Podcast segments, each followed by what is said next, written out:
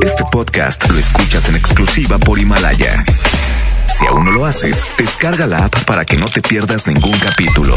Himalaya.com Detienen en el municipio de Apodaca un hombre a quien le decomisaron un cargamento de heroína negra valuado en más de 10 millones de pesos. En información local, inician en el río Santa Catarina los trabajos de construcción del viaducto elevado en la, en la autopista de Cuota a Saltillo. La obra está a cargo de una empresa concesionaria. En información nacional, advierte presidente de México que procederán en contra de funcionarios que utilicen al gobierno para beneficio propio o de partidos políticos. Presidenta de la Comisión Nacional de Derechos Humanos, Rosario Piedra, hace un llamado a la congruencia ética en torno al paro de mujeres el próximo 9 de marzo. MBS Noticias Monterrey presenta Las Rutas Alternas. Muy buenas tardes, soy Judith Medrano y este es un reporte de MBS Noticias y Waze. Tráfico. Nos reportan una situación de en Querétaro y 2 de abril en la Colonia Independencia. Este cruce está cerrado a la circulación. Accidentes. En el Boulevard Eberto Castillo, a la altura del Parque Industrial Diamante, en el municipio de Santa Catarina, nos reportan un accidente vial. Otro choque se reporta en la avenida Ricardo Margaina, a la altura de la Diana. Tráfico en la zona. Clima. Temperatura actual 28 grados. Amigo automovilista, le invitamos a realizar alto total en los cruces ferroviarios. Que tenga usted una extraordinaria tarde. MBS Noticias Monterrey presentó Las Rutas Alternas. MBS Noticias Monterrey con Leti Benavides. La información más relevante de la localidad, México y el mundo. Iniciamos. Muy, pero muy, muy, muy buenas tardes. Tengan todos ustedes. Muchísimas gracias por acompañarnos. Lunes ya 24 de febrero. Feliz inicio de semana. Que esté sea extraordinaria y esté muy bendecida para usted, para toda su familia, el resto de este día. Y bueno, pues eh, nuestros mejores deseos y le agradecemos como siempre que nos acompañe por las tardes hasta las 3 en MBS Radio en la 92.5. Y bueno, pues nos vamos con los detalles de la información, porque hay mucha información. Dos hombres perdieron la vida y otro más resultó herido luego de haber sido atacados a balazos. Esto sucedió en la colonia Independencia, en el municipio de Monterrey. El hecho se reportó la mañana de hoy en una base de taxis, ubicada en el cruce de las calles de 2 de abril y Querétaro, en donde las víctimas se encontraban platicando, cuando dos hombres se bajaron de un automóvil y abrieron fuego contra ellos para luego huir del lugar.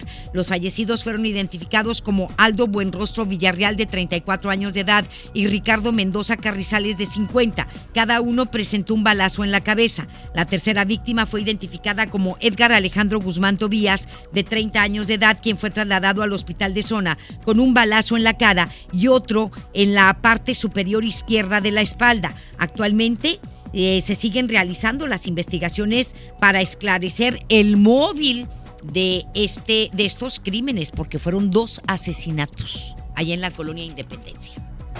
Las autoridades investigan también la muerte de un hombre identificado como Carlos Francisco Cortés Barrera, de 27 años de edad, el cual recibió un disparo en la cabeza. Esto sucedió en Guadalupe. Según información, los hechos se reportaron la tarde de ayer a las afueras de una casa ubicada en la calle Río Tamuín y Río Grande, en la colonia Dos Ríos, en donde el ahora occiso se encontraba en compañía de varios amigos bebiendo eh, pues alcohol y jugando al tiro al blanco con un arma de fuego. La madre del ahora occiso declaró que escuchó tres disparos, por lo que inmediatamente salió para ver qué era lo que estaba ocurriendo, pero le dijeron que no pasaba nada. Luego de cinco minutos se percató de otras tres detonaciones y al salir encontró a su hijo tirado en la banqueta con un disparo, los cuales declararon que no saben cómo fue que el fallecido recibió o se dio el tiro en la cabeza. ¿Cómo que no van a saber si estaban con él?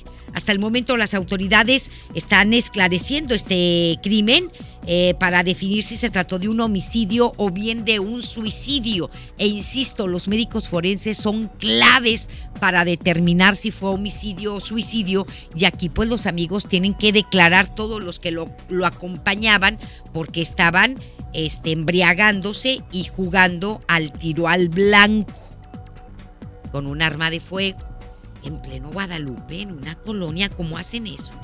En la colonia Dos Ríos, ¿cómo te pones a jugar al tiro al blanco cuando pasa gente, cuando tienes vecinos. Eso se hace en, lugares despoblados, alejados, no en una colonia habitacional. Antes no lesionaron a alguien, pero tienen que esclarecer este caso. Y un taxista fue detenido por presuntos, ah, por presuntamente haber secuestrado por varios minutos a una mujer. Esto ocurrió en Guadalupe. Los hechos se registraron la tarde de ayer en el cruce de las avenidas Pablo Olivas y La Playa, en la colonia Díaz Ordaz, en donde según la víctima, el chofer de, pues la subió a la fuerza al taxi, pero fue momentos después que llegaron a una plaza comercial que la mujer pidió auxilio a los transeúntes y clientes, los cuales le ayudaron y lograron someter al taxista. El detenido fue identificado como Víctor, de 35 años de edad, el cual fue puesto a disposición de la agencia del Ministerio Público. Tres jóvenes resultaron con lesiones de arma blanca luego de haber sido atacadas por una mujer al interior de un antro. Esto debido a un ataque de celos. Sucedió en el municipio de Monterrey, este caso. El hecho se reportó la madrugada de ayer en el antro ubicado en Pino Suárez de Aramberri, frente a la Alameda, a donde se trasladaron elementos de la policía, quienes atendieron el reporte de un cliente sobre tres mujeres lesionadas. En el lugar fueron auxiliadas Berta Guevara, de 22 años de edad, la cual presentaba una herida en el tórax, y una joven de 20 años. Ella eh, fue identificada, no fue identificada, ella presentó una cuchillada en el abdomen. También se dio a conocer entre las víctimas a una joven de 15 años, una menor de edad, de la que no se confirmó su identidad, la cual presentó una herida aparentemente superficial de 5 centímetros en el muslo izquierdo. Las tres mujeres fueron llevadas al hospital universitario que hace una menor de edad en un bar. Por su parte, la identidad de la agresora no se dio a conocer, pero se dijo que en un bar ubicado en Pino Suárez y Aramberri, allí por la Alameda. Pues este, súper tóxica la mujer, súper, súper tóxica. Y ella tiene que pues responder por estos hechos y las lesiones que le causó a las tres mujeres. Y había una menor de edad y tienen que investigar este bar que está en el centro de la ciudad de Monterrey, porque pues no deben de permitir el ingreso de menores de edad, y mucho menos que trabajen allí o que vayan y se embriaguen. 15 años una de ellas. Fue sometido a proceso luego de haber sido acusado de violar a una menor de 15 años al interior de un motel. Esto fue en García, Nuevo León. La imputación se llevó a cabo en la séptima sala de audiencias del Palacio de Justicia de Monterrey, en donde un agente del Ministerio Público de la Fiscalía Especializada en Feminicidios y Delitos contra las Mujeres acusó al sujeto identificado como Oscar de 36 años por los delitos equiparables a la violación y corrupción de menores. Luego de esto, y tras haber valorado las pruebas, el juez de control determinó que existían evidencias suficientes para vincular al detenido, por lo que concedió dos meses para concluir la investigación y se decida acusar formalmente a Oscar y ser llevado a juicio. El acusado deberá permanecer recluido en el cerezo de Apodaca durante el tiempo que dure este proceso y esperemos que esta jovencita de 15 años es una menor, sea apoyada por sus padres de familia y acuse de este, violación y corrupción de menores a este individuo de 35 años de edad. Elementos de la Policía Ministerial lograron la captura de un sujeto al cual se le encontró un cargamento de heroína negra valuado en 10.5 millones de pesos. Esto sucedió en el municipio de Apodaca. Los hechos se registraron esta mañana en el cruce de la avenida Los Ébanos y la calle Piñón, en el sector 4 de la colonia Los Frenos, a donde se trasladaron los uniformados, quienes recibieron el reporte anónimo de un sujeto que vendía esta droga en plena calle. En el lugar y con apoyo de perros detectores de droga, los policías pudieron localizar 22 bolsitas de plástico que estaban pegadas al motor de una camioneta, la cual pertenecía al detenido. La Agencia Estatal de Investigaciones dio a conocer el decomiso de 7 kilos de heroína negra, la cual está valuada en 10.5 millones de pesos. El detenido fue identificado como Jorge Eduardo, de 48 años de edad, el cual junto con la camioneta y la droga fueron puestos a disposición de la Fiscalía General de Justicia. Trascendió que la camioneta donde se trasladaba el detenido pertenecía a un exmando de Fuerza Civil, identificado como Víctor Manuel, quien fue detenido el pasado 31 de enero con un cargamento de cristal en Sabinas Hidalgo. Pues hay un grupito que se dedica a la venta de droga, pero esta es heroína negra, súper peligrosa y adictiva, que te puede matar. 10.5 millones de pesos en el cargamento. Una mujer perdió la vida y un hombre quedó grave luego de haber derrapado la motocicleta en la que circulaban. Esto sucedió en la carretera nacional en el municipio de Santiago. El hecho se reportó anoche a la altura de un restaurante cerca del lugar en la comunidad de El Álamo, a donde se trasladaron elementos de la policía quienes confirmaron la muerte de la mujer identificada como Paola Guadalupe de 28 años de edad. En el lugar también fue auxiliado el conductor de la motocicleta, identificado como Juan Miguel, quien fue llevado como grave a un hospital de Montemorelos en custodia policial. Se dio a conocer que la pareja regresaba de una venta de cascos a los diferentes clubes de motociclistas que se llevó en ese lugar, cuando luego de pasar una curva, el conductor perdió el control del vehículo y derrapó. Una mujer perdió la vida y otras dos personas resultaron lesionadas luego de haber participado en un choque. Esto sucedió en la colonia Santa Mónica, en el municipio de Juárez. El hecho se reportó la tarde del sábado sobre la calle San Isidro, en donde, según testigos, un vehículo compacto circulaba por el lugar cuando el conductor de una camioneta perdió el control del volante y terminó impactándose contra el otro automóvil. Al lugar arribaron elementos de la policía, quienes confirmaron la muerte de la conductora del auto compacto, identificada como Rosa, además de dar a sus dos acompañantes, las cuales fueron señaladas como una menor de 8 años de edad y otra mujer, eh, quienes fueron trasladadas a un hospital. En el lugar de los hechos, una fuente declaró eh, que el conductor responsable huyó del lugar debido a que se encontraba con un alto nivel de ebriedad. Sin embargo, las autoridades no confirmaron esta versión y un hombre en situación de calle perdió la vida luego de haber sido atropellado por un taxista. Esto ocurrió en el municipio de Monterrey. El hecho se registró la mañana de hoy sobre la avenida Rodrigo Gómez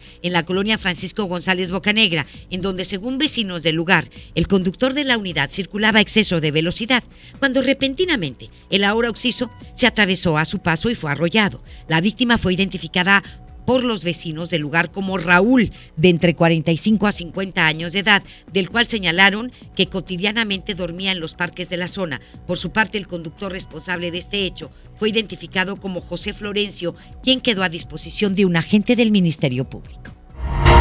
Estás escuchando a Leti Benavides en MBS Noticias. Hoy 24 de febrero es el Día de la Bandera y en el marco de esta festividad las autoridades del gobierno del estado realizaron una reposición y abanderamiento en el Parque Fundidora. Deni Leiva con todos los detalles. Adelante mi querido Deni, buenas tardes. Muy buenas tardes, mi querida Leti. Te comento que en conmemoración de este Día de la Bandera, esta mañana el gobernador del estado, Jaime Rodríguez Calderón, acompañado del comandante de la Cuarta Región Militar, Pedro Loma y Turburu, realizaron una reposición y abanderamiento en el Parque Fundidora lugar donde anunciaron estará ubicado un homenaje a la enseña nacional. El Ejecutivo Estatal precisó que será a través de una consulta realizada por el Consejo Administrativo del Parque Fundidora cómo se decidirá el monumento o escultura que estará ubicado en esta zona. El proyecto estaría realizándose este año y sería sustentado con inversión estatal. Sobre esto escuchamos al gobernador Jaime Rodríguez Calderón. Es decir, es algo que se está trabajando y que lo vamos a hacer. Yo pronto tendré una reunión con el, con el Consejo de Administración del, del parque. Eh, estamos nomás trabajando en el tema de tener un render y el proyecto de esta visión y bueno, no pretendemos polemizar en él. Nosotros creemos que la bandera puede estar ondeando permanentemente en el Parque Fundidora, pero no necesariamente la bandera de tela, sino una bandera que siempre sea permanente y perdure con el paso de los años, pues, para que todo el mundo que venga al parque tenga esa emoción de hacerlo.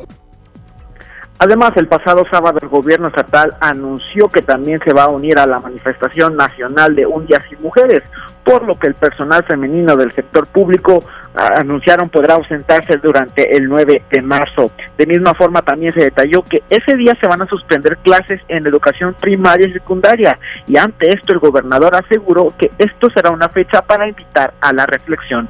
Volvemos a escuchar al mandatario estatal nosotros decidimos por nosotros, yo no puedo decidir por el resto, ¿no? Creo que lo dije muy bien allá en la alianza, pues es eh, un día sin mujeres es un día para que todos tengamos conciencia, ¿no? Pero tenemos que hacer mucho más cosas que el día, ¿no? Eh, y creo que también hay muchas mujeres en la función pública y en el ejercicio de la seguridad. Hay muchas mujeres que son agentes del Ministerio Público, que son directoras de escuelas, que son policías, que son soldados, que son gerentes de una empresa. hay una actividad enorme, al menos en Nuevo León, ¿no? Y creo que también ellas van a hacer conciencia con la contraparte. Y cambiamos de información y te comento sobre las observaciones de la Auditoría Superior de la Federación sobre el Fondo de Aportaciones para la Nómina Educativa. El gobernador señaló que muchos de los casos indicados por este organismo tienen que ver con cheques que no se cobran, pero cuyo dinero sí se ejerce, a lo que también reiteró se van a mejorar este sistema para evitar dicha situación. Además te comento que mientras que en los asuntos correspondientes a la compra del dron, también ya se giraron instrucciones a la Contraloría del Estado para revisar estos términos del pago que se realizó.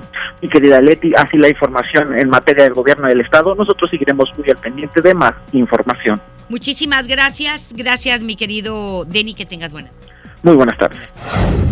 Con motivo del 24 de febrero, Día de la Bandera, el municipio de Guadalupe llevó a cabo el abanderamiento a escoltas de diferentes planteles educativos de la ciudad.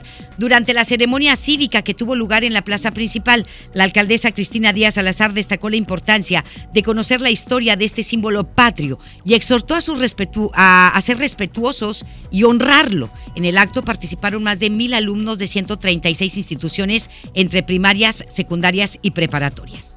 Para nosotros es muy importante siempre promover la cultura cívica. Nosotros asistimos todos los lunes a la ceremonia que nos hacen el favor de invitarnos y para nosotros es una alta responsabilidad asistir hoy 24 de febrero, que es un día sumamente especial para todos los mexicanos, que celebramos el Día de la Bandera. Hoy participan 136 escuelas y más de mil alumnos a través de sus escoltas y estamos muy reconocidos por su participación y sobre todo por el entusiasmo que siempre le ponen los alumnos y los maestros. Muy bien, ah, por otra parte, Díaz Salazar recordó que ante el paro a nivel nacional el próximo 9 de marzo, como protesta contra la violencia de género en el país, las mujeres que laboran en su administración podrán ausentarse. Aseguró que no se aplicará ninguna sanción administrativa ni afectará el sueldo de las servidoras públicas del municipio de Guadalupe. Nos sumamos a este movimiento hacia el respeto hacia las mujeres por construir la paz en nuestra sociedad mexicana. Realmente ha sucedido hechos muy lamentables, dolorosos, indignantes. Y hoy con este evento a lo que nos están convocando a hacer un movimiento importante, Guadalupe se suma y ojalá que todas las mujeres nos podamos sumar para construir la paz y la igualdad en México. Muy bien, son las 2 de la tarde ya con 18 minutos y nos da muchísimo gusto recibir en este espacio y en este estudio de MBS Radio a Mariana Moguel Robles, hija de Rosario Robles, eh, la exsecretaria de, pues bueno, tuvo dos, dos secretarías, eh, la de Desarrollo Social, ¿sí? Ella pues eh, sigue en prisión porque le suspendieron el juicio de amparo a esta exfuncionaria del gobierno federal y Mariana haciendo un recorrido en todo el país pidiendo justicia. Mariana, ¿cómo estás? Muy buenas tardes y bienvenida. Leti, primero agradecerte el espacio a todos los que nos escuchan y además qué orgullo escuchar a una mujer como Cristina, ¿no? Refrendando el apoyo a nosotras las mujeres. Las mujeres. Porque en efecto creo que hoy es momento de tomarnos las manos y pedir justicia, no solo en el caso de mi mamá, sino de los hechos tan dolorosos que este país está viviendo. Fíjate que eh, he tenido la oportunidad de leerte y de escucharte y sé que has presentado incluso elementos importantes porque eh, pues no entendemos cómo eh, no retiran esta, esta prisión preventiva, la que le dieron a tu mamá Rosario Robles, cómo no le dan eh, este y no gana este juicio de amparo cuando todos los mexicanos tenemos derecho a él. Eh, y, es una, una gran cantidad de injusticia, sobre todo por las pruebas que tú como hija y que el mismo abogado han presentado. Así es, eh, bueno, hemos vivido una violación sistemática a los derechos de mi mamá constantemente en las audiencias, la inhabilitación, el juicio político sin materia, pero con mucha hazaña en el Congreso de la Unión, una acción orquestada que vemos en función de una mujer a la que, ¿no? Con una consigna quieren tener adentro de los muros helados de una prisión. Una prisión eh, eh, que no está justificada, porque hay que aquí recordar un punto fundamental. A mi mamá en ningún momento se le ha acusado por ningún desvío de recursos, se le ha acusado por lavado de dinero. A mi mamá se le acusa por omisión, delito que todavía ni Exacto. siquiera es comprobado, Ajá. y que por ley, estrictamente la ley, lo marca como un delito no, No grave, grave, es cierto. Y ella merecería estar enfrentando, sin duda, su, Su proceso, proceso en libertad. en libertad. Ujú. Es lo que estamos, en efecto, en esta ruta de la libertad pidiendo justicia, pero Leti también alzando la voz, porque se van juntando muchos casos, vamos escuchando muchas voces de hombres y de mujeres que nos enfrentamos a estas deficiencias del sistema de justicia penal, que en papel es maravilloso porque es garantista, porque defiende la presunción de inocencia, el debido proceso, pero que en la realidad, en la operatividad, pues encontramos estas deficiencias que nos duelen profundamente.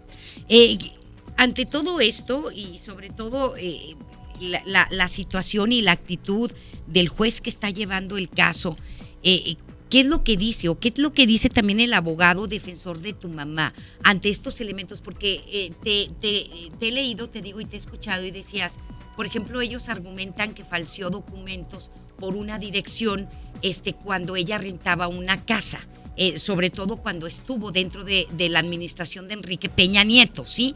Y, y- y- y ellos lo toman como elemento de falsear información en su identidad y en su identificación. Y eso ellos argumentan para no dejarla salir porque temen, según ellos, que al haber mentido por esto, ella se pueda escapar, ¿verdad? Sí, o pueda es. salir del país. Así es, primero recordar que mi mamá no huyó, no se escondió, se presentó de forma voluntaria en la audiencia Ujú. del 8 y también después en la del 13, incluido ya sabiendo que el juez de esa audiencia era el sobrino de Dolores Padierna, esposa, esposa de René Bejarano, enemigos políticos de mi mamá, que el mismo juez por ética tendría que haberse excusado del caso. Exacto. En efecto, se le argumenta que falseó en el domicilio. Se presenta una licencia falsa completamente con un domicilio que además ni siquiera existe en la Ciudad de México, pero además en la última audiencia muy bien señalas este argumento que ahora utiliza el Ministerio Público, en donde dice que rentó. Muchos rentamos para poder estar cerca de nuestros trabajos. Yo quiero decir, o de nuestras universidades, o dentro de donde nos movemos. Eso es, Es algo cierto. que Y más mucha en la Ciudad de gente México. lo hace. Claro. Entonces, primero decirte que cuando ella rentó, en efecto, para poder estar cerca de su trabajo, que en efecto fue en la administración, su contrato de arrendamiento lo finalizó en el momento que concluyó como secretaria. Ni siquiera había una carpeta para empezar. Y eso es bien importante señalar. Rentar domicilios o tener otro domicilio por renta no, No te hace delincuente No. y además no te hace que mientas sobre tu domicilio. Domicilio que ha sido la casa que me vio crecer, que es el de los Reyes Coyoacán, y que una servidora tiene la licencia verdadera de mi mamá, con la dirección de las Flores 91 Casa 9. Quiero contarte también que en estas primeras audiencias, con este pseudo juez, eh, uno de los argumentos que decía que mi mamá tenía un alto riesgo de fuga es que no tenía un empleo formal. Yo me pongo a pensar hoy que estamos en esta lucha las mujeres, no solamente Mm. por los feminicidios, sino porque de todas formas pareciera que este gobierno nos quiere invisibilizar. Entonces, para este juez, las mujeres que no tenemos un empleo formal, para, para él, ya somos predelincuentes. ¿Has acudido a la Comisión Nacional de Derechos Humanos? Sí, de hecho, ¿Cómo, te ha bueno, que- ¿Cómo te ha recibido la señora eh, eh, este, Piedra? Qué bueno que me haces esta pregunta porque en efecto es un punto. Yo desde diciembre presenté la queja ante la Comisión Nacional de Derechos Humanos, la cual también ya ha tenido dos ampliaciones. Y yo lo que te quiero decir es que, bueno, si violó cualquier ley para poder llegar a la titularidad, me queda claro por qué su falta de expresión y su silencio ante esta situación. No ha habido ningún Nada. pronunciamiento, no ha habido absolutamente nada por parte de la Comisión Nacional de Derechos Humanos. Esto también ya me permite poder escalar incluso a otras instancias. Internacionales. Por supuesto, y ya estamos tocando las, las puertas. Desde diciembre también presentamos un recurso en la ONU para tener observadores en las audiencias. Eh, hemos acudido ya a Amnistía Internacional y por supuesto trabajando el camino para poder llegar a la Comisión Interamericana, a la Corte Interamericana, porque ¿sabes cuál es lo que más me duele? Que en mi país, nuestro país, México, no estamos encontrando justicia. Lo que estamos encontrando es una venganza, una venganza política. Muy bien. Pues Mariana, agradezco mucho eh, que hayas estado aquí. Gracias. Y esta es tu casa, MBS Radio es tu casa aquí en Monterrey.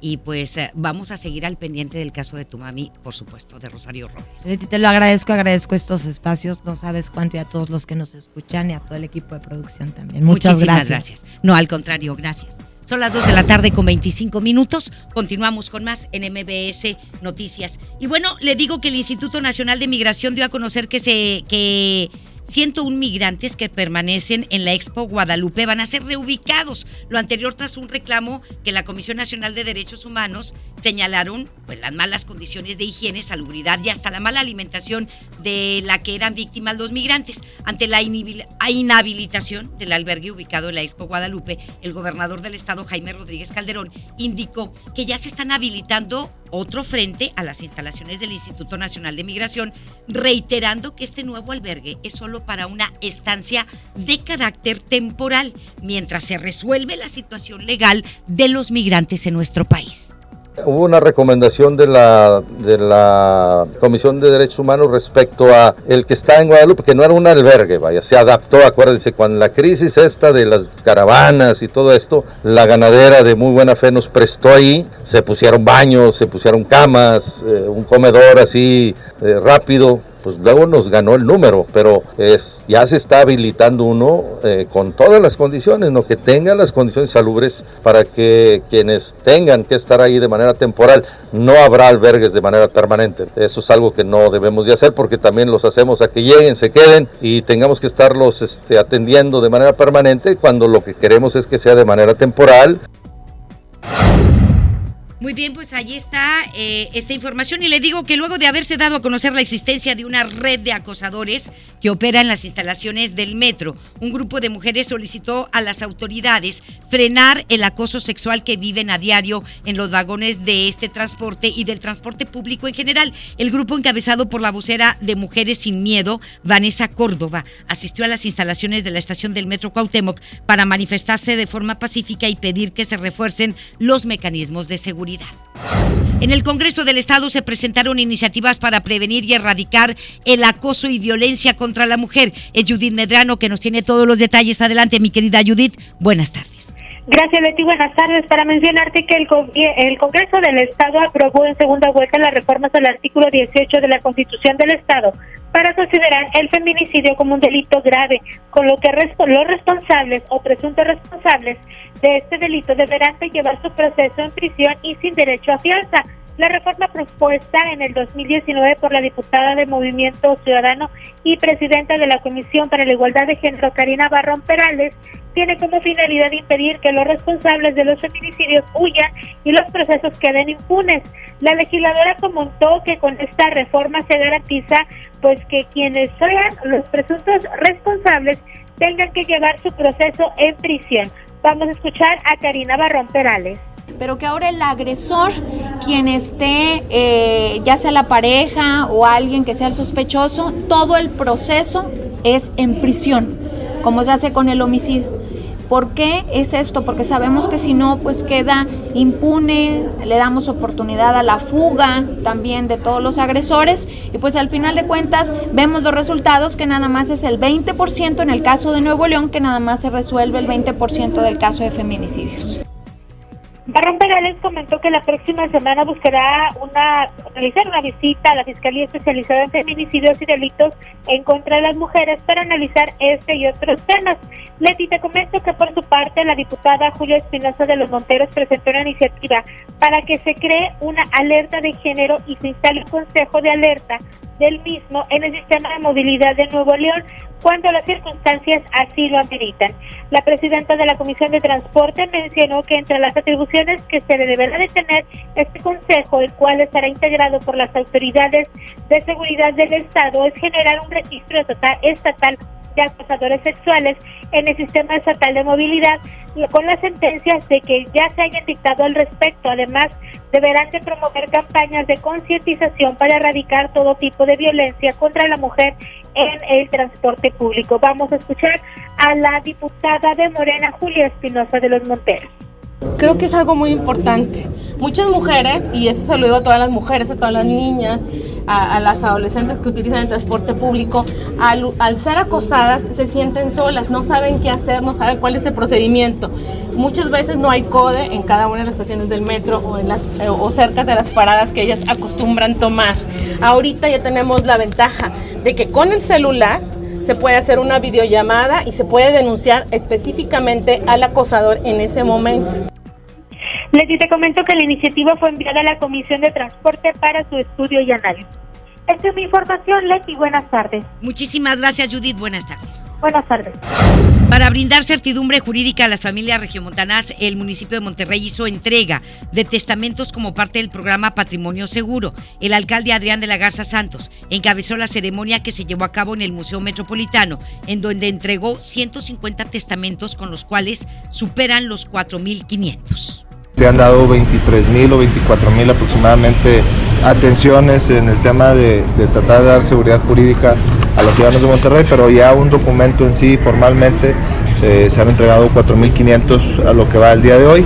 Obviamente vamos a seguir eh, reforzando para que sean cada vez más regiomontanos que se quieran acercar eh, a que a través de nosotros a través del municipio de Monterrey accedan a, un subsidio que les permite tener eh, este, este documento a muy bajo costo.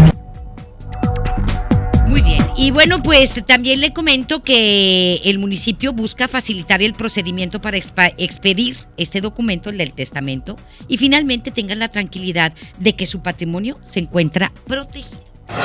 Con la finalidad de seguir brindando servicios de salud, quimioterapias, consultas de nutrición, atención psicológica y asistencia social a niños, niñas, con cáncer, el gobierno de Santa Catarina y el Club de Leones Monterrey Poniente se unieron a la campaña permanente de donación de cabello para hacer pelucas oncológicas. El alcalde de Santa Catarina, Héctor Castillo Olivares, agradeció durante una brigada médico-asistencial frente a la Casa Club Mejores Menores en la colonia Escorial a las personas que se dieron cita para poder donar su cabello y así apoyar a la Alianza Anticáncer Infantil.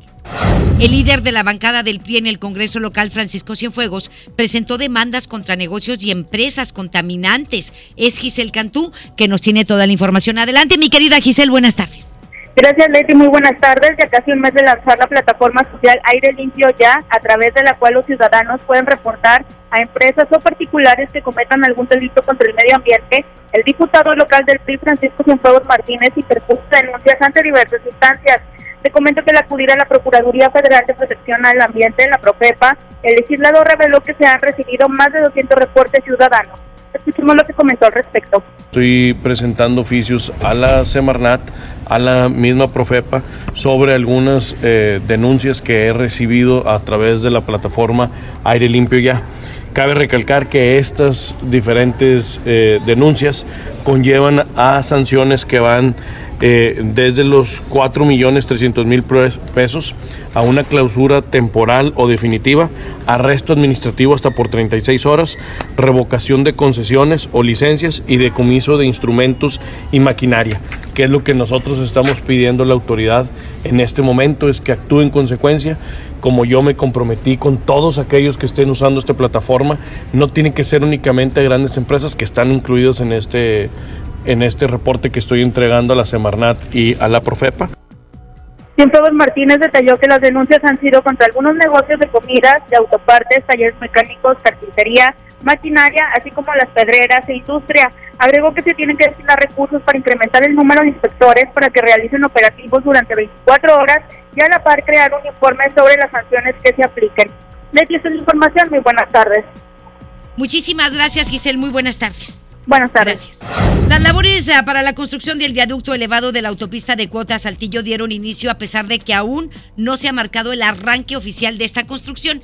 Estas labores están ubicadas sobre el talud eh, del río eh, Santa Catarina en la zona sur eh, del puente que marca el inicio de la autopista Saltillo en el municipio de Santa Catarina y donde se realizan labores de excavaciones y el armado de estructuras para los pilotes o columnas, entre otras actividades. Esta construcción tendrá una inversión aproximada de 7 mil millones de pesos, los cuales fueron aportados en su totalidad por la empresa concesionaria de esta autopista.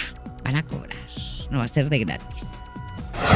La Universidad Autónoma de Nuevo León eh, fue señalada por la Auditoría Superior de la Federación por no haber acreditado la realización de trabajos vinculados al proyecto del nuevo Aeropuerto Internacional de la Ciudad de México. Eh, fue a través del informe de la cuenta pública 2018 que la federación determinó un probable daño al erario de 14.6 millones de pesos por parte de la Universidad Autónoma de Nuevo León, en la que se detectó que incluyen servicios y entrega de bienes que no fueron comprobados, irregularidades en la contratación de personas físicas, así como en los cheques y cobro de los mismos estímulos, además de comprobantes de gastos menores que no coinciden con las actividades, entre otras. Se señaló que la cantidad monetaria son el total de pagos que la Autónoma de Nuevo León recibió en el año 2018 de un convenio firmado un año antes por 26.2 millones de pesos con el Grupo Aeroportuario de la Ciudad de México para que a través de la Facultad de Arquitectura se ejecutara el salvamento arqueológico al interior del lago de Texcoco en su zona oriente, el cual incluía labores de supervisión, vigilancia y excavación. La federación determinó que también dio vista al SAT para auditar a la Universidad Autónoma de Nuevo León, a tres personas físicas y a una empresa que presuntamente recibió estos pagos por parte de la Autónoma de Nuevo León por 2.3 millones de pesos, cuyos trabajos y servicios no fueron acreditados. Además, también, pues eh, la semana pasada de, eh, señalaron a la Autónoma de Nuevo León como una de las de los institutos menos transparentes del país, lamentablemente. Y el diputado del PAN, Martín López, urgió a la Fiscalía General de la República y a la Secretaría de Seguridad para que modifiquen los protocolos de la alerta AMBER para que las compañías telefónicas puedan ayudar. El diputado agregó que esto permitirá realizar una labor más eficiente para la búsqueda de infantes desaparecidos a nivel nacional y crítico que no se tenga una coordinación entre las autoridades federales, estatales y municipales ante esta problemática. Y es cierto, ¿eh? no hay coordinación. Martín López señaló que los convenios de este tipo en otros países se realizan de manera gratuita, ya que no cuesta nada y el resultado es mayormente exitoso. Cabe mencionar que esta propuesta ya había sido presentada el año pasado por Francisco Cienfuegos. Los maestros de México tienen el reto de trabajar en la nueva escuela mexicana con nuevos planes de estudio. Así lo mencionó el líder del Sindicato Nacional de Trabajadores de la Educación, Alfonso Cepeda Salas. Además, Cepeda Salas mencionó que la próxima semana se va a reunir con autoridades de la Secretaría de Educación para trabajar en los nuevos planes de educación de todos los niveles. La ley superior, perdón, la ley general para la educación superior y la ley general para la ciencia, la tecnología, y la innovación. Queremos decirles también que serán convocados algunos de ustedes para participar en reuniones que habrá en la propia Secretaría de Educación Pública en México para la revisión y adecuación de los planes y programas de estudio de todos los niveles a efecto de darle forma a la nueva escuela mexicana. Más adelante en MBS Noticias Monterrey. Advierte el presidente de México que se procederá en contra de funcionarios que utilizan al gobierno para beneficio propio de partidos políticos. Presidenta de la Comisión Nacional de Derechos Humanos, Rosario Piedra, hace un llamado a la congruencia ética en torno al paro de mujeres el próximo 9 de marzo. La que debería de tener ética es ella. La información continúa después de esta pausa. Estás escuchando MBS Noticias Monterrey con Leti Benavides. Bienvenido a Doña Tota. Hola.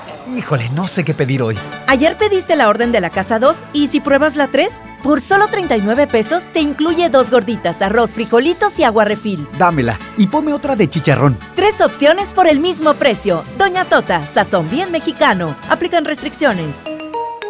Empieza el año cumpliendo tu propósito de ahorrar. En las alitas tenemos ese platillo que tanto se te antoja a un superprecio. Pídete un Buffalo Wing Sandwich o unos strippers clásicos por solo 99 pesos. Escuchaste bien, 99 pesos. Caile de lunes a viernes con toda la banda comer súper rico a un superprecio. ¡Júntense! Maestros sin certeza laboral. Olvidados por años. Elegimos mirar diferente y en 2019 dimos su base laboral a más de 3.500 maestros, atendiendo una demanda no escuchada por sexenios. Los maestros son la base de la mejor educación. Esta es la mirada diferente. Gobierno de Nuevo León. El premio es para Juan. Esperen, hay un error. El premio también es para Lupita y para Rodrigo. Esta temporada de premios Cinépolis todos ganan. Llévate precios especiales en taquilla y dulcería en cada visita. Te esperamos. Cinépolis, entra. Si tramitaste tu INE en 2018, tienes hasta el 29 de febrero para recogerla. Por ley, las credenciales que no se hayan recogido a más tardar el último día de febrero serán destruidas y los registros de las y los titulares serán dados de baja. Evita hacer el trámite de nuevo y perder tu registro en el padrón electoral. Acude al módulo por tu INE y recuerda, tienes hasta el 29 de febrero. Mi INE me identifica con la democracia. Contamos todas, contamos todos. INE. A todos nos ha pasado. Tenemos dudas. Necesitamos respuestas. En la línea de la vida de Conadic te informamos sobre adicciones y consecuencias. También te orientamos en caso de crisis emocional por el uso de sustancias. Y si te preocupa que alguien pueda engancharse, te asesoramos. Llama al 800-911-2000 cualquier día, a cualquier hora. Juntos por la paz. Estrategia Nacional para la Prevención de las Adicciones. Gobierno de México. Tu tarjeta Falabella Soriana te da más. Obtén todos los días 3% en dinero electrónico al comprar en Soriana y City Club y 1% al comprar en otros comercios. Solicítala hoy mismo. Falabella Soriana, lo que quiero vivir. Aplican restricciones. Consulta más información en falabella.com.mx. CAP 91.2% promedio en sin IVA para fines informativos y de comparación. Mientras pensaba cómo hacerme un tiempito libre para hacer alguna actividad a favor del medio ambiente, miré la botella de agua Ciel que estaba tomando y me di cuenta que ya estaba haciendo algo. Elige Ciel, la botella que no trae plástico nuevo al mundo. Súmate a unmundosinresiduos.com. Hidrátate diariamente. Apliquen presentaciones personales y 5 litros. Escucha mi silencio. Escucha mi mirada. Escucha mi habitación. Escucha mis manos. Escucha mis horarios. Escucha todo lo que no te dicen con palabras. Si ves que algo ha cambiado, siéntate con ellos. Dialoga y demuéstrales que estás ahí para ayudarlos. Construyamos juntos un país de paz y sin adicciones. Juntos por la paz, Estrategia Nacional para la Prevención de las Adicciones. Gobierno de México. Regresamos con más información. MBS Noticias, Monterrey, con Leti Benavides. Las 2 de la tarde con 42 minutos eh, nos vamos con el doctor César Lozano en un minuto para vivir mejor. Un minuto para vivir mejor con el doctor César Lozano. En una ocasión una joven le preguntó a una persona de edad avanzada qué se sentía ser viejo. Qué pregunta tan imprudente. ¿eh? El señor contestó con tanta, con tanta filosofía y con tanta inteligencia. Dice que decidió que la vejez es un regalo. Ahora soy yo probablemente por primera vez en mi vida me siento como la persona que siempre quise ser. Algunas veces me desespero por mi cuerpo. Y a menudo me sorprende que aquella persona vieja que veo en el espejo esté ahí, pero ya no me preocupo mucho de esas cosas. Solo sé que no cambiaría lo que he vivido por menos canas o por un cuerpo más musculoso. Al envejecer me he vuelto más amable conmigo y menos autocrítico. Me he convertido en mi mejor amigo y no me regaño por comer una galleta extra o por no hacer mi cama o por no comprar ese juego de jardín que no necesitaba. Estoy en mi derecho de ser un poco desordenado y extravagante. Así o más claro. Ánimo. Hasta la próxima. En Información Nacional. Nos vamos eh, con nuestra compañera Hatsiri Magallanes hasta la Ciudad de México porque el presidente aseguró que van a proceder en contra de todo funcionario público que utilice al gobierno para beneficio propio o para algún partido político. Esperemos que lo cumpla. ¿Qué tal, Leti? Buena tarde. El presidente Andrés Manuel López Obrador advirtió que si existen pruebas de que algún funcionario está utilizando al gobierno o sus bienes para beneficio propio de partidos políticos, se procederá de inmediato y afirmó que ya no hay partido de Estado y no se favorece a candidatos. Desde la semana pasada, la Secretaría de la Función Pública, que encabeza Irmeréndira Sandoval, informó que hay 120 denuncias contra delegados y exdelegados federales del gobierno, sin precisar cuántas involucran al coordinador de los superdelegados, Gabriel García si hay una denuncia y hay pruebas de que un funcionario se está metiendo en asuntos partidistas, se procede de inmediato. Eso no se va a permitir. Ya no hay partido de Estado. Ese es otro cambio. No se permite el que se utilice al gobierno para favorecer a partidos o a candidatos. El mandatario destacó que si hay pruebas se les pedirá y denunciará ante la Fiscalía Anticorrupción o ante la Fiscalía especializada en la atención de delitos electorales. Por otro lado, el presidente criticó también el periódico estadounidense The Wall Street Journal por su falta de profesionalismo y desconocimiento de la historia al compararlo con Antonio López de Santana y Porfirio Díaz.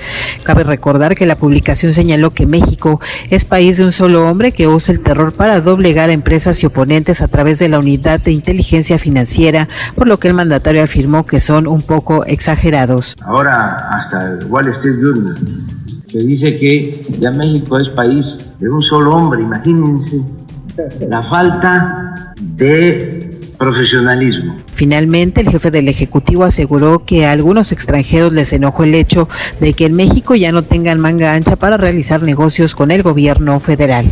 La información que tenemos. Buenas tardes.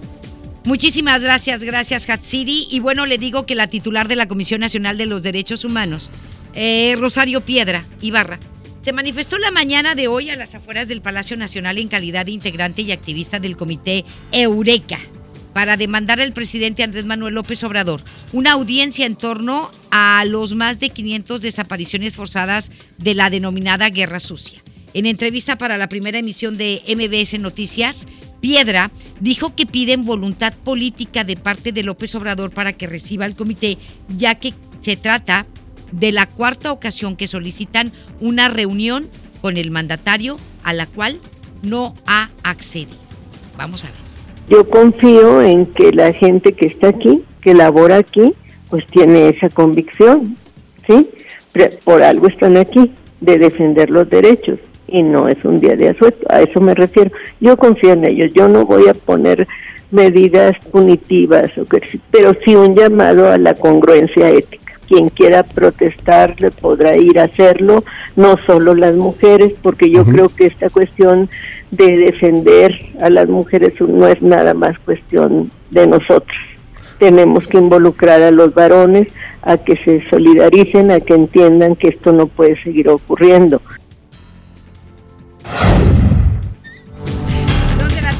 47 minutos. Ahí está la señora Rosario Piedra Ibarra, ¿sí? Este, porque pues quiere que, que se les dé audiencia en torno a las 500 ah, desapariciones forzadas de la denominada Guerra Sucia. Que ya eso ya pasó hace más de 50 años, ¿verdad? Para eso sí protesta la señora. Pero para apoyar a las mujeres no dice que es una falta de. Lo que pretenden hacer los grupos feministas el próximo 9 de marzo. Que no es ético. No, es ético que la señora diga eso para empezar, por la cantidad de feminicidios que hay.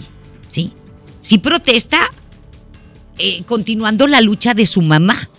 Para eso sí, que es válido, sí, es válido pero tiene también que pedir y que protestar por la gran cantidad de feminicidios, por eh, la violación a los derechos humanos de las mujeres de nuestro país, por los niños que no tienen medicamento, y no nada más los niños, los mexicanos que no tienen medicamento en este país.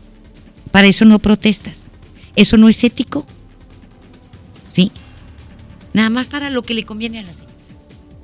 La presidenta de la Comisión Nacional de Derechos Humanos, ¿verdad? De nuestro país. De veras, qué tipa tan nefasta. Nefasta. Con ella no cuenta, ¿sí? No las va a apoyar a las mujeres que se manifiesten el próximo lunes 9 de marzo. Pero nos vamos a otra cosa.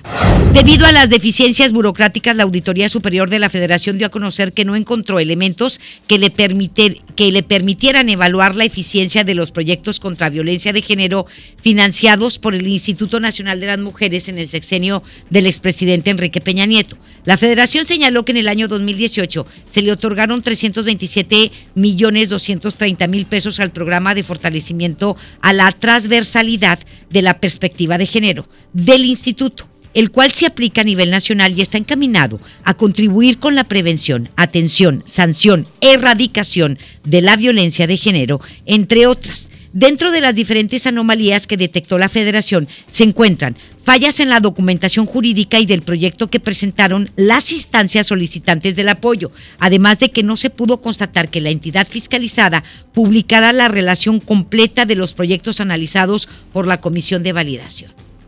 Es decir, aquí está lo que presenta ahora la Auditoría Superior de la Federación eh, en contra de la administración de Peña Nieto en el Instituto Nacional de la Mujer. O sea, siguen buscando culpables, está bien, está perfecto, sí, y tienen que investigar más para saber qué hicieron también con muchos de estos recursos. Pero hay que dar una solución al problema que tenemos actualmente y revertirlo. Y luego de que los apoyos federales a los estados cayeran un 4% el año pasado, varios gobiernos han tenido que recurrir a créditos rápidos de bancos para poder cubrir el gasto corriente de operación de un ayuntamiento, que antes pagaban con recursos de la federación. Se dio a conocer que se trata de créditos a corto plazo, los cuales no requieren aprobación del Congreso, además de que en el año 2019 los gobiernos estatales contrataron 32.359 millones de pesos de deuda de corto plazo, lo que significó 8.5 veces más que en el año 2018, en el cual se contrataron 3.413 millones de pesos según la Secretaría de Hacienda. Eh, yo no sé, teniendo un presupuesto, el más grande de toda la historia de este país, el que se aprobó en este año, pues les hayan recortado de esa manera a los municipios este eh, presupuesto y recursos de la federación. Le digo que la senior director en el área de calificaciones de estados y municipios de Standard Poor's, Daniela Brandaza, declaró que estos préstamos son utilizados para pagos de nómina, porque no les alcanza ni para la nómina en muchos ayuntamientos, gastos de salud, educación, subsidios e incluso, incluso en seguridad. Brandaza agregó que aunque por ley se puede acudir a estos financiamientos, pudiera preocupar que el monto del uso de corto plazo llegue a ser insostenible debido a que las entidades no generan lo suficiente para pagar estos plazos a los bancos. Es que todo lo quiere controlar él. Todo lo quiere controlar Andrés Manuel López Obrador. Todo, absolutamente todo. Así de enfermo está.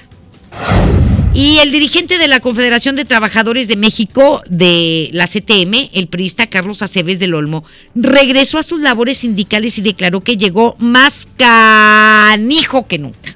No puedo decir la palabra, esa no la dijo, dijo otra. Luego de haber pasado por una enfermedad de tres años que lo obligó a usar bastón y silla de ruedas, Aceves del Olmo se volvió a presentar ante, ante cientos de setemistas y en presencia del presidente Andrés Manuel López Obrador y afirmó ser más exigente con sus colaboradores en la dirigencia del sindicato. Yo pensaba que López Obrador nunca iba a ir a estas reuniones, al viejo estilo priista de siempre, van y le besan la mano a las centrales obreras, claro. Durante su intervención, López Obrador le dijo al dirigente de la CTM que no estaba viejo, sino maduro, y que se encontraba al 100, y que se veía muy bien. No, fue y le dio el espaldarazo. Lo mismo que han hecho todos los priistas con las centrales obreras como la CTM, lo mismito hace Andrés Manuel López Obrador. Es lo mismo, nada más que con otro nombre. Hacemos la pausa y volvemos. La información continúa después de esta pausa. Estás escuchando MBS Noticias Monterrey con Leti Benavides. Llegaron a México nuevas gasolineras. Pero la gasolina de Pemex es la de más alta calidad. Oye, pero ellos dicen que le ponen aditivos. Pero nuestra gasolina ya tiene Aditec de séptima generación, que limpia y protege los motores y es amigable con el medio ambiente. Pues yo cargo en la primera que me encuentro. Pero cargando gasolina en Pemex, apoyas a México. México es nuestra casa y quiero su bienestar. Por eso consumo lo nacional. Por el rescate de la soberanía, consumo gasolinas Pemex. Gobierno de México. Mire, sí le vengo presentando. Es la promo Barcel. Aquí sí hay premios hasta para mí. Todos ganan, nadie pierde, nadie pierde. Compra productos Barcel, envía un SMS y gana. Consulta bases y condiciones en todosgananconbarcel.com. En FAMSA, ofertas con regalazos. En la compra a crédito de una motocicleta Curaçao de cualquier modelo, llévate uno de estos regalos. Mini split de una tonelada, mini componente Sony, celular Samsung o Smart TV de 58 pulgadas. Ofertas con regalazos. Solo en FAMSA. Consulta detalles de la promoción en tienda. La gente del sur en el olvido, sin atención médica cerca, a más de una hora de un hospital digno. Elegimos mirar diferente y ya abrimos el Hospital General de Montemorelos con 5 quirófanos, 27 consultorios y 90 camas que beneficiará a más de 300.000 personas en el sur. Finalmente, la zona citrícola tiene el hospital de especialidades que merece. Esta es la mirada diferente. Gobierno de Nuevo León. Largos trayectos, vehículos pesados ensuciando nuestro aire. Elegimos mirar diferente y con una inversión 100% estatal de 4.500 millones de pesos, iniciamos la tercera etapa del periférico del área metropolitana, un tramo de 45 kilómetros desde el entronque Juárez Cadereyta hasta Montemorelos. Menos tráfico, traslados más rápidos y menos contaminación. Esta es la mirada diferente. Gobierno de Nuevo León. ¿Atorado en el tráfico? Aprovecha tu tiempo y aprende un nuevo idioma. ¿Cómo? Con Himalaya. Descarga nuestra aplicación desde tu celular, tablet o computadora y aquí encontrarás cursos de miles de idiomas. Y lo mejor de todo, es totalmente gratis. Sí, totalmente gratis. No solamente escuches, también aprende. Himalaya. Ven a los días de cuaresma de Soriana Hiper y Super y encuentra todo para esta temporada. Mayonesa Hellmann's de 390 gramos a solo 24.90 y lleva gratis dos catsup del monte de 220 gramos. En Soriana Hiper y Super llevo mucho más a mi gusto. Hasta febrero 24, aplican restricciones. El Consejo de la Judicatura Federal cumple 25 años. Somos el órgano responsable de preservar y fortalecer la autonomía, independencia e imparcialidad de los jueces y magistrados federales. ¿Cómo? Mediante la administración, vigilancia, disciplina y carrera judicial con altos estándares éticos y profesionales para que la sociedad reciba justicia pronta, completa, gratuita e imparcial. Consejo de la Judicatura Federal, el poder de la justicia. Cuida tu salud a precios muy bajos. En tu Superfarmacias Guadalajara, paga menos. Neomelubrina 250 miligramos, jarabe de 100 mililitros, 75 pesos. Jarabe Big Vapor Rub de 120 mililitros, 65.90. Farmacias Guadalajara. En Avenida San Juan, esquina calle Florencia. Siempre contigo.